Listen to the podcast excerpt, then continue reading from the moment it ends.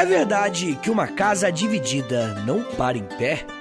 Quem, de fato, criou a democracia?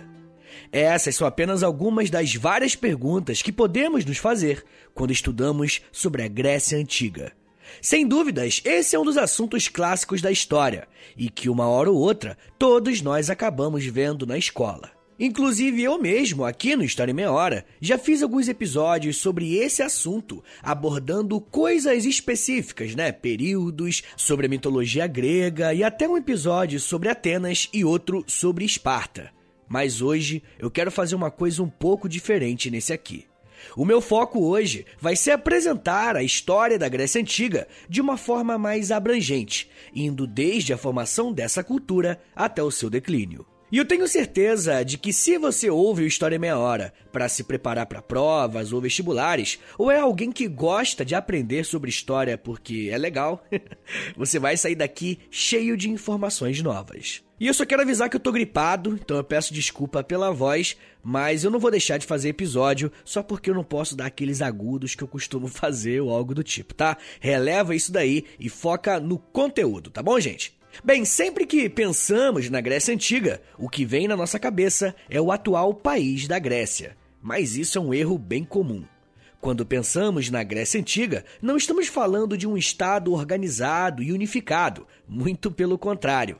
O início do que vamos chamar de civilização grega está na migração de vários outros povos, aproximadamente no ano 2000 a.C., para a Península Balcânica. Essa península vai ter como característica geográfica ser banhada por dois mares. A leste, vemos o Mar Egeu e a oeste, o Mar Jônico. Os povos que fizeram a migração para essa região são conhecidos como indo-europeus, pois são originários do centro da Ásia e, posteriormente, migraram para o que hoje chamamos de Europa. E é claro que não poderemos traçar o passado distante desses povos de uma forma tão profunda mas eu acho importante citar essa origem para vocês terem em mente que os grupos humanos da antiguidade não eram estáticos, né? Só para vocês terem uma ideia dos povos que migraram, estamos falando principalmente dos jônios, aqueus e eólios. Toda essa turma, em períodos diferentes, uma hora ou outra, vai para a Península Balcânica ou para as ilhas que compunham aquela região. Só que a migração desses povos para a região que hoje chamamos de Grécia foi acompanhada de um encontro de uma civilização que já vivia na Península Balcânica. Eu estou falando dos cretenses, que viviam na ilha de Creta. Uma primeira coisa que precisa ficar claro para nós é que o que está se formando aqui é uma intensa mistura de povos e culturas que vão resultar na cultura grega. Por exemplo, um dos elementos culturais mais famosos e conhecidos da Grécia provavelmente é a sua mitologia. E vai ser a partir desse encontro que esses povos vão começar a formar os primeiros elementos do que nós vamos chamar mais tarde de mitologia grega. E se você quiser saber mais sobre mitologia grega, aqui no feed do História Meia Hora tem um episódio bem legal sobre esse tema. Bem, mas ter a noção de que a mitologia foi formada nesse período reforça a ideia de que traços culturais, religiosos e crenças coletivas são fundamentais para a formação de um povo. Além das mitologias, a própria língua e o idioma grego também irão se consolidar.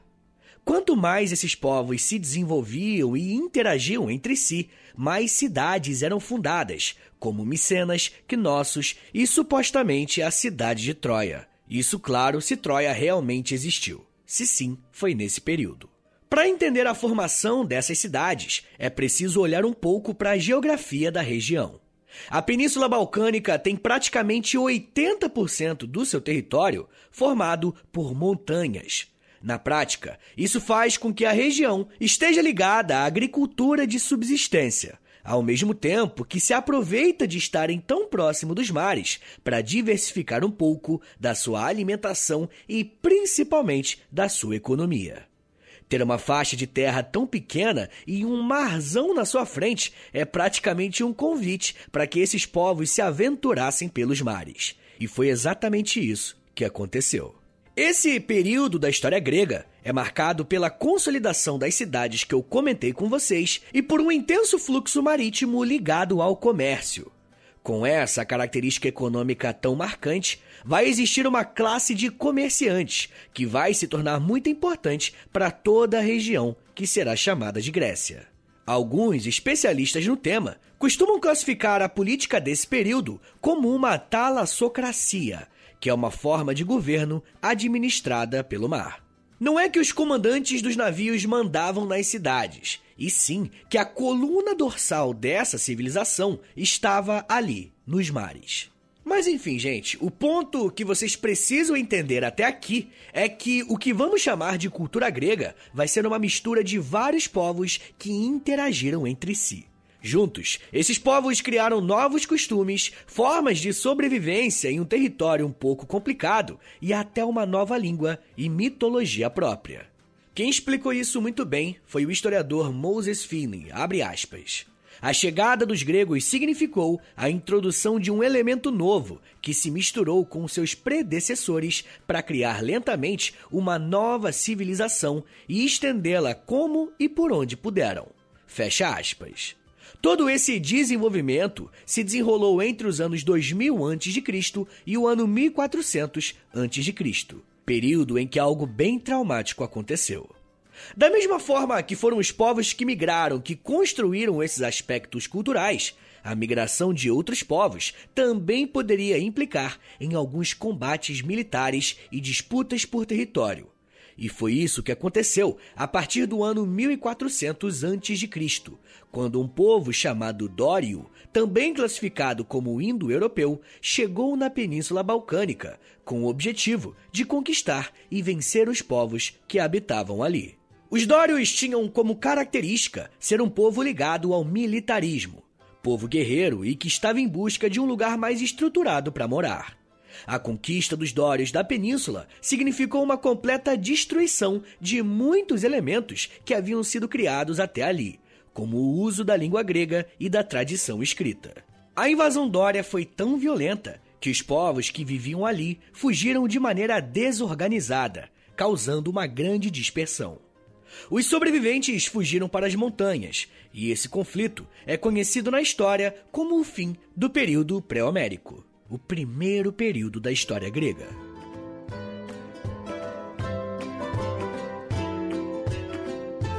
Caso você estude para vestibular ou esteja escutando esse podcast para algum conteúdo na escola ou faculdade, provavelmente você já deve ter escutado o termo período pré-homérico, que foi o que eu usei para encerrar o bloco anterior. Como estamos vendo, a história da Grécia Antiga é a história de um conjunto de povos que irão criar uma cultura em comum, mesmo sem ter a unidade política estabelecida. Por esse motivo, costumamos dividir a história da Grécia Antiga em cinco períodos: o período pré-homérico, que foi esse que eu falei, o período homérico, o período arcaico, o período clássico e o período helenístico. E podem ficar tranquilos que vamos abordar aqui nesse episódio cada um deles. Mas nesse momento eu quero chamar a sua atenção para o período pré-homérico e o homérico. E eu não sei se você notou, mas esses dois períodos fazem referência a um nome, o de Homero.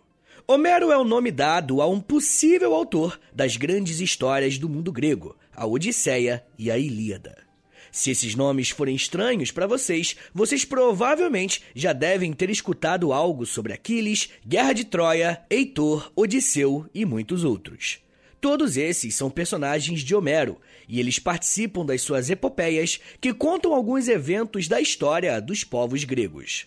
Esses escritos são tão importantes que são usados para classificar os períodos em que esses eventos supostamente aconteceram. E novamente eu estou usando o termo supostamente porque existe um debate muito grande a respeito da veracidade desses acontecimentos e da própria existência de Homero. Mas enfim, gente, quando os dórios invadiram a Península Balcânica, os povos que viviam ali foram obrigados a fugir para as montanhas e se exilar nos vales, usando a própria montanha como uma espécie de proteção natural aos inimigos. Como essa dispersão foi feita de uma forma desorganizada, o período homérico, né, o que é o depois do período pré-homérico, é marcado por uma reorganização social a partir das famílias serão chamados genos. E, basicamente, um geno era um pequeno grupo familiar que tinha na figura do homem o papel do líder. E é daí que vem o termo organização patriarcal, porque o líder desse grupo é o pater, que é basicamente o pai, o pater família. Quando pensamos em uma estrutura social como essa, é necessário pensar também na sucessão desse novo poder político, ou seja, o que acontece quando esse patriarca morre. Dentro da organização dos genos, aquele que assume o lugar do patriarca é o seu filho. Mas caso seu filho, por algum motivo, não esteja preparado para ser o patriarca, ou até que ele tenha uma outra figura masculina, mas que tenha o seu sangue como um sobrinho ou irmão mais novo, ele também passa o seu poder de patriarca para ele. As pessoas que tinham laços familiares com os paterfamílias serão conhecidos como zeupátridas, que significa basicamente os bem-nascidos, porque são eles os herdeiros ou os parentes dos herdeiros das posses e das terras do antigo patriarca. Bom, só para pontuar bem então. Se no período pré-homérico havia grandes cidades, os genos eram comunidades rurais, chefiadas por um patriarca, e os laços familiares eram muito importantes. Então temos aqui um contraste muito grande entre esses dois períodos. No período pré-homérico, cidades foram consolidadas a partir do comércio marítimo. E no período homérico, comunidades rurais organizadas a partir da agricultura de subsistência. Por se refugiarem nos vales das montanhas após a invasão dos dórios, a civilização grega vai se afastar dos mares e isso vai fazer com que os contatos comerciais e culturais caiam drasticamente. A própria cultura que havia sido construída também entra em declínio, porque a escrita deixa de ser usada. Mas enfim, gente, os genos que foram sendo formados não tinham nenhum tipo de unidade e relação entre si. Por vezes, alguns grupos até se unificavam para obterem algum objetivo em comum. Ao mesmo tempo em que o período homérico representou uma perda no sentido cultural, foi nesse momento que vamos observar o maior crescimento demográfico da Península Balcânica até esse momento. A relativa paz na vida entre as montanhas possibilitou que as populações crescessem. Esse processo de crescimento populacional, no primeiro momento, vai ser um grande ativo, pois vamos ver essas sociedades se tornando cada vez mais complexas e as organizações sociais precisaram se adaptar. Por exemplo, conforme o poder desses grupos patriarcais se mantinham, os eupátridas passaram a ser uma elite dentro daquela sociedade. Quanto mais os grupos cresciam, mais terras eles possuíam, e, consequentemente, o seu poder político também aumentava. Os eupátridas serão os grandes latifundiários do período homérico, e a escravidão nesse período vai estar intimamente ligada na relação desses povos com a terra. Aqueles camponeses que não possuirão terras serão chamados de tetas, que significa basicamente sem terra. Muitas vezes, eles irão precisar entrar em uma relação de escravidão para terem acesso a terras produtivas. Quanto mais as famílias nobres, né, os eupátridas, cresciam, mais existia a necessidade de união entre os genos. Pensa comigo, molecada. Esses genos eram separados e independentes entre si. Na medida que eles iam crescendo, o encontro entre esses clãs era inevitável, e com isso tinham que fazer uma escolha: um conflito ou uma união. Nesse momento, diversas alianças através de casamentos foram feitas e uma nova organização passou a existir: as fratrias, que nada mais é que a união desses genos.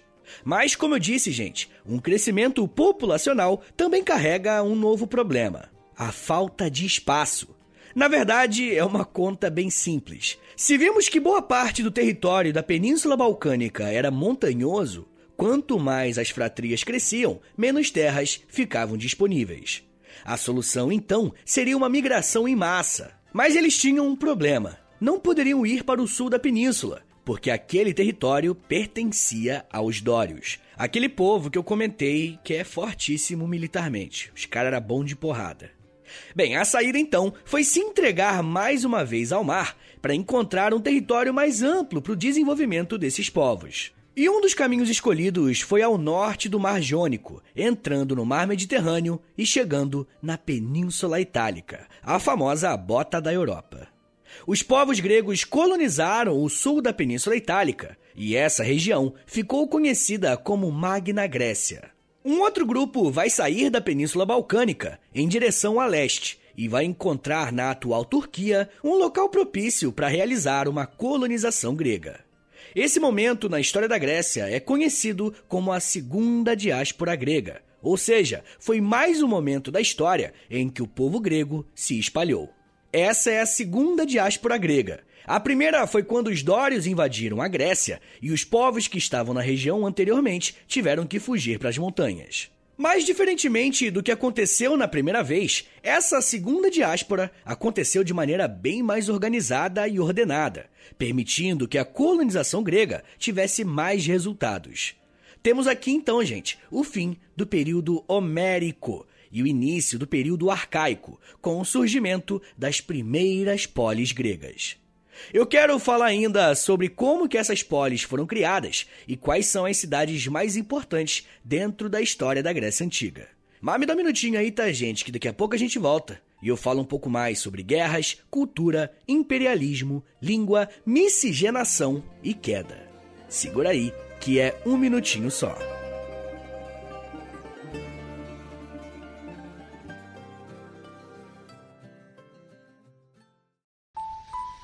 Eu sempre sonhei em poder viver de criação e de educação.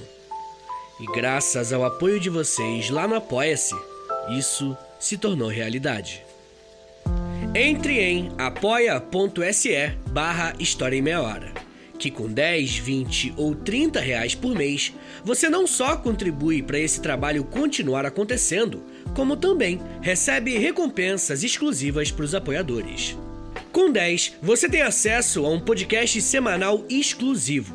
Eu me aprofundo em um tema de um dos episódios da semana e envio diretamente para o seu e-mail através do Apoia-se. Já tem mais de 70 episódios por lá e você vai receber acesso a todos eles. Além do podcast exclusivo, com 20 reais, você também recebe acesso ao nosso Clube do Livro. Todo mês nós lemos um livro sobre história e conversamos no grupo do Telegram. E depois de 30 dias, fazemos uma call no Zoom para compartilharmos as nossas impressões. E com 30, além das recompensas anteriores, eu te adiciono no meu Amigos Próximos no Instagram, onde publico conteúdos diários com curiosidades históricas, tanto no arroba História em Meia Hora, quanto no arroba Prof. Vitor Soares. E se você tiver alguma dúvida sobre o apoio, é só entrar em contato comigo pelo e-mail historiaemmeiahora.gmail.com apoia.se barra História em Meia Hora. É apoia.se barra História em Meia Hora. Valeu, gente!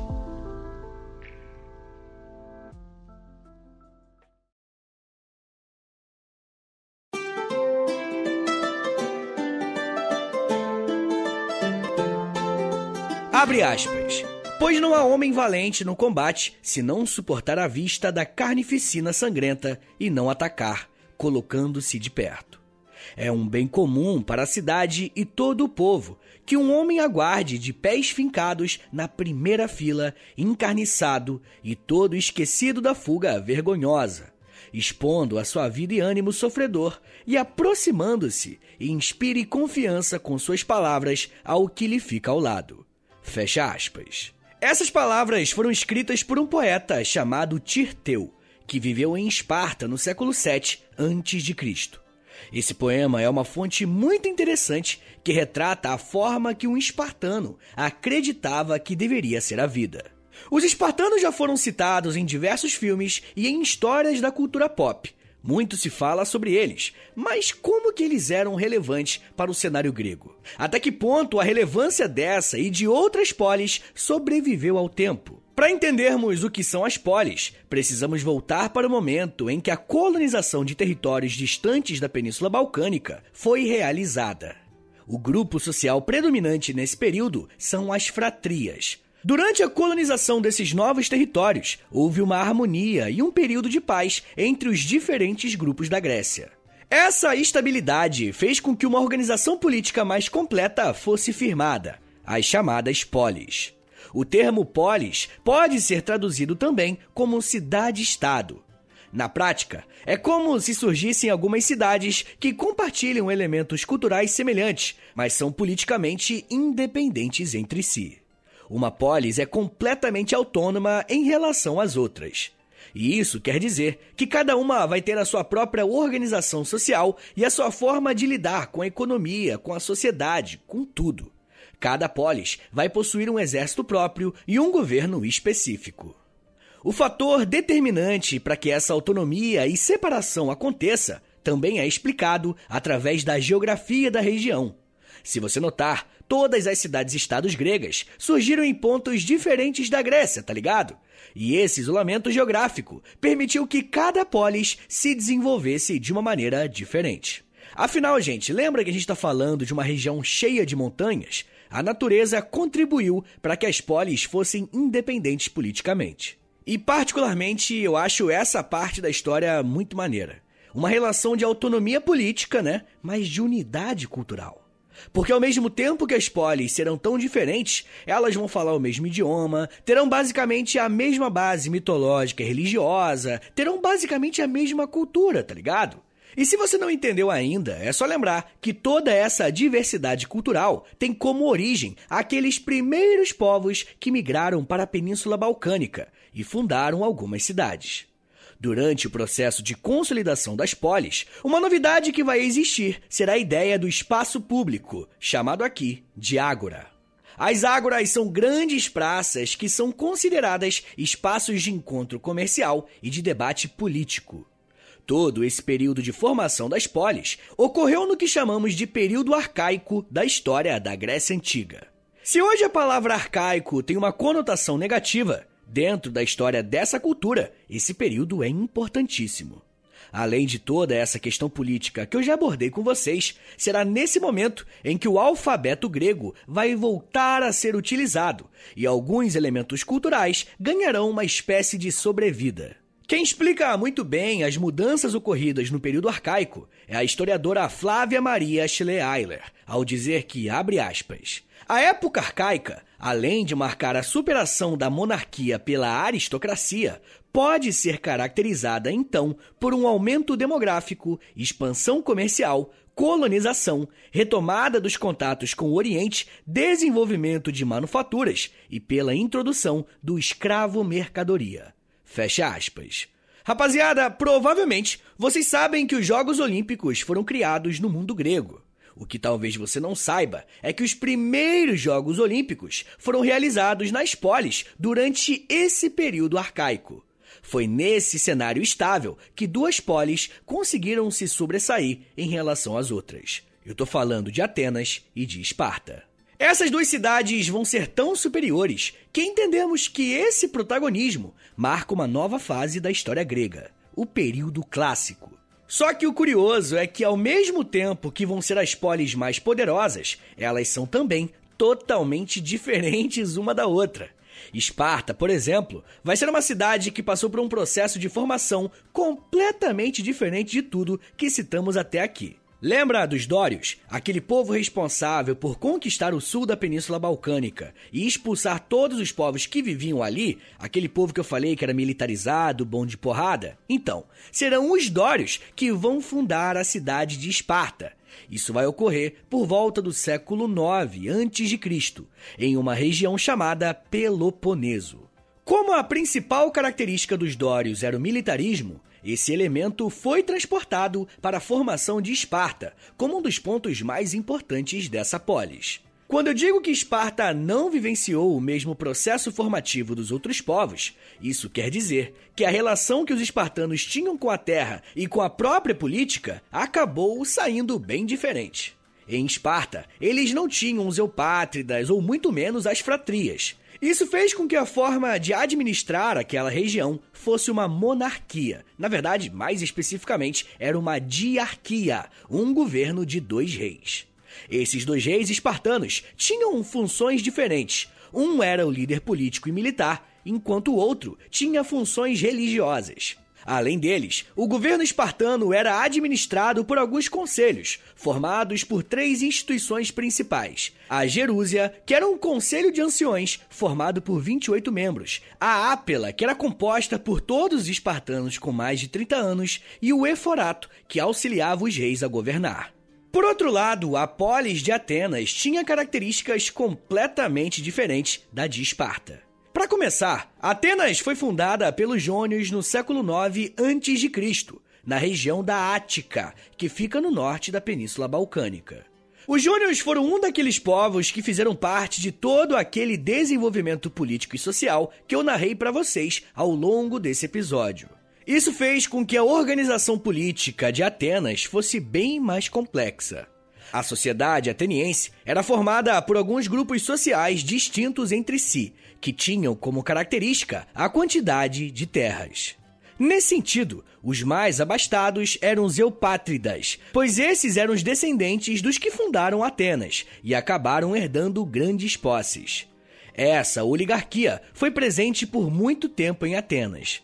Porém, quanto mais Atenas crescia, mais crescia também a pressão para que a participação política, que era extremamente limitada, aumentasse. Conforme algumas pressões foram sendo feitas, a política de Atenas aos poucos foi se transformando, até chegar em um ponto em que todo homem ateniense que fosse livre e tivesse mais de 18 anos pudesse participar da assembleia onde os assuntos eram discutidos formando a famosa democracia ateniense. Esparta e Atenas são duas cidades muito importantes para a história da Grécia. E elas são tão fundamentais que aqui no feed do História em Meia Hora tem um episódio para cada uma delas. Eu recomendo que vocês ouçam, porque nesses dois episódios eu tratei com muito mais detalhes as características e os aspectos que eu julguei serem mais importantes dessas polis. Voltando à linha do tempo da história da Grécia Antiga, o período clássico desse período marca então o protagonismo dessas duas cidades-estados. Mas, para além disso, a Grécia clássica é marcada também pela existência de uma série de guerras dos gregos entre si e dos gregos com outros povos, tá? Além disso, vai ser nesse período que vamos observar uma espécie de imperialismo de Atenas, conquistando e administrando outras regiões da Grécia. Essa expansão territorial dos atenienses vai fazer com que um povo que estava crescendo reagisse contra os gregos. Eu estou falando dos persas. Os persas estavam sob a administração do Império Aquemênida. Eles vão invadir o território grego com o objetivo de frear os interesses atenienses na região. Esse conflito vai ficar conhecido como Guerras Médicas, sendo iniciado em 496 a.C. Podemos dizer que essas guerras são consideradas o começo do fim do mundo grego. Num primeiro momento, Atenas vai propor uma aliança entre as cidades-estados gregas para derrotar o inimigo. Ah, e um detalhe aqui. Essa aliança vai ser proposta desde que os próprios atenienses ficassem à frente desse processo. Bom, vai ser a partir dessa aliança que as polis gregas vão passar por um momento de união, mesmo que respeitando a autonomia interna. Depois de uma série de conflitos, derrotas e vitórias, os gregos conseguem vencer os persas de uma vez por todas. Com a vitória e a moral lá no alto, os atenienses voltaram suas forças para um expansionismo na região. Só que essa postura expansionista vai barrar nos interesses das outras cidades gregas que anteriormente ficaram ao lado de Atenas contra os estrangeiros. Esparta vai tomar a dianteira e formar uma nova aliança chamada Confederação do Peloponeso, e terá como objetivo vencer Atenas. Uma coisa curiosa é que os espartanos vão ter como aliados nessas batalhas os próprios persas, o povo que anteriormente era o inimigo mortal dos espartanos. Bem, esses conflitos acontecerão dentro do contexto do que chamamos de Guerra do Peloponeso, que tem um episódio aqui no feed sobre isso também. Essa guerra iniciou-se em 431 e vai terminar em 404 a.C. Dentro dessa guerra, Esparta vai até conseguir êxito e derrotar Atenas, mas o custo será muito alto. Como as cidades gregas começaram a lutar entre si, todas as polis se enfraqueceram e entraram num intenso processo de decadência. O professor Rodolfo Neves, do canal História Online, até usou um conceito muito interessante para nomear esse período da história da Grécia. O professor disse que foi um suicídio grego, pois a Grécia que estava se matando. A Grécia estava caindo de dentro para fora, tá ligado? Esse enfraquecimento deixa as cidades gregas vulneráveis, e quem acha esse momento muito apropriado para um ataque é o Império Macedônico, que estava avançando na figura de Filipe II e posteriormente o seu filho Alexandre o Grande. A conquista dos macedônios marcará o fim do período clássico e dará início ao último período da história da Grécia Antiga, o período helenístico. Esse novo período é marcado pelo domínio do Império Macedônico sobre os gregos. E uma coisa precisa ficar bem clara aqui.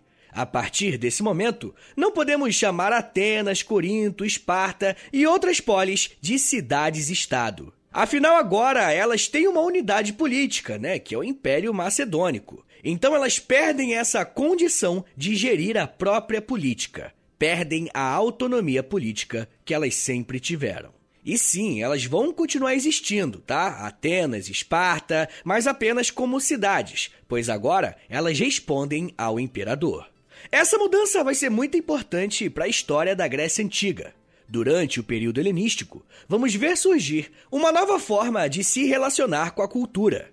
Alexandre o Grande vai aprender com os persas que uma boa forma de se relacionar com os povos conquistados é permitir que eles exerçam seus traços culturais com liberdade. Alexandre vai usar a cultura grega para ter contato e se misturar com elementos culturais de outras regiões, principalmente regiões do Oriente.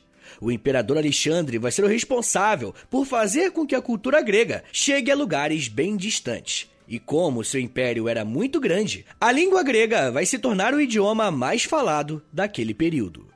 O império de Alexandre o Grande cresceu de forma exponencial, mas essa civilização começou seu processo de declínio após a morte do seu maior líder.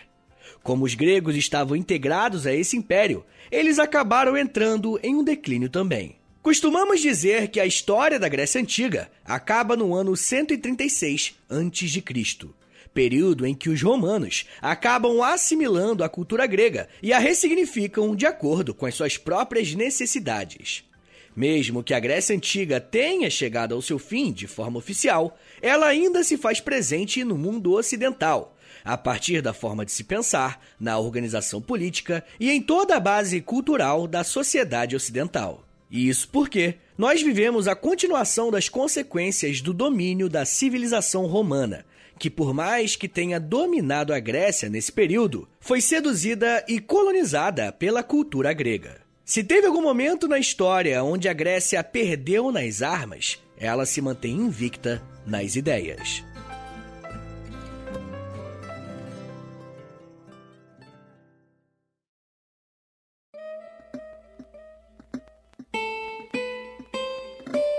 Senhores, muito obrigado por terem vindo até aqui. Meu nome é Vitor Soares, eu sou professor de História e você acabou de ouvir o História em Meia Hora.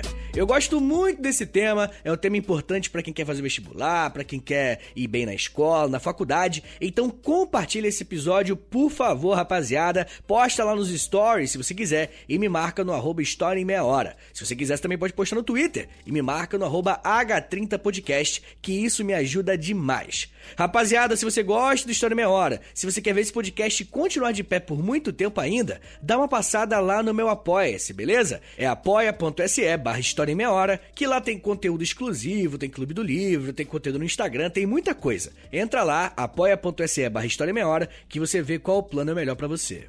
Mas muita gente me pediu para fazer um Pix, né? Porque de repente a pessoa só quer dar uma, uma ajudinha única, né? Tipo, não quer todo mês, né, pagar o apoia e tal. Pô, Vitor, só quero te dar uma graninha pra te dar moral. Então fica aí, anota o meu Pix, que também é o meu contato. É historiaemmeiahora.gmail.com. Qualquer valor ajuda muito o meu trabalho e eu agradeço demais. Tá bom, gente? É, eu também tenho um outro podcast. Ele se chama História pros Brother, que é de história, mas é de humor também. Dá uma passada lá, que eu acho que você vai gostar, não se esquece. História pros Brother.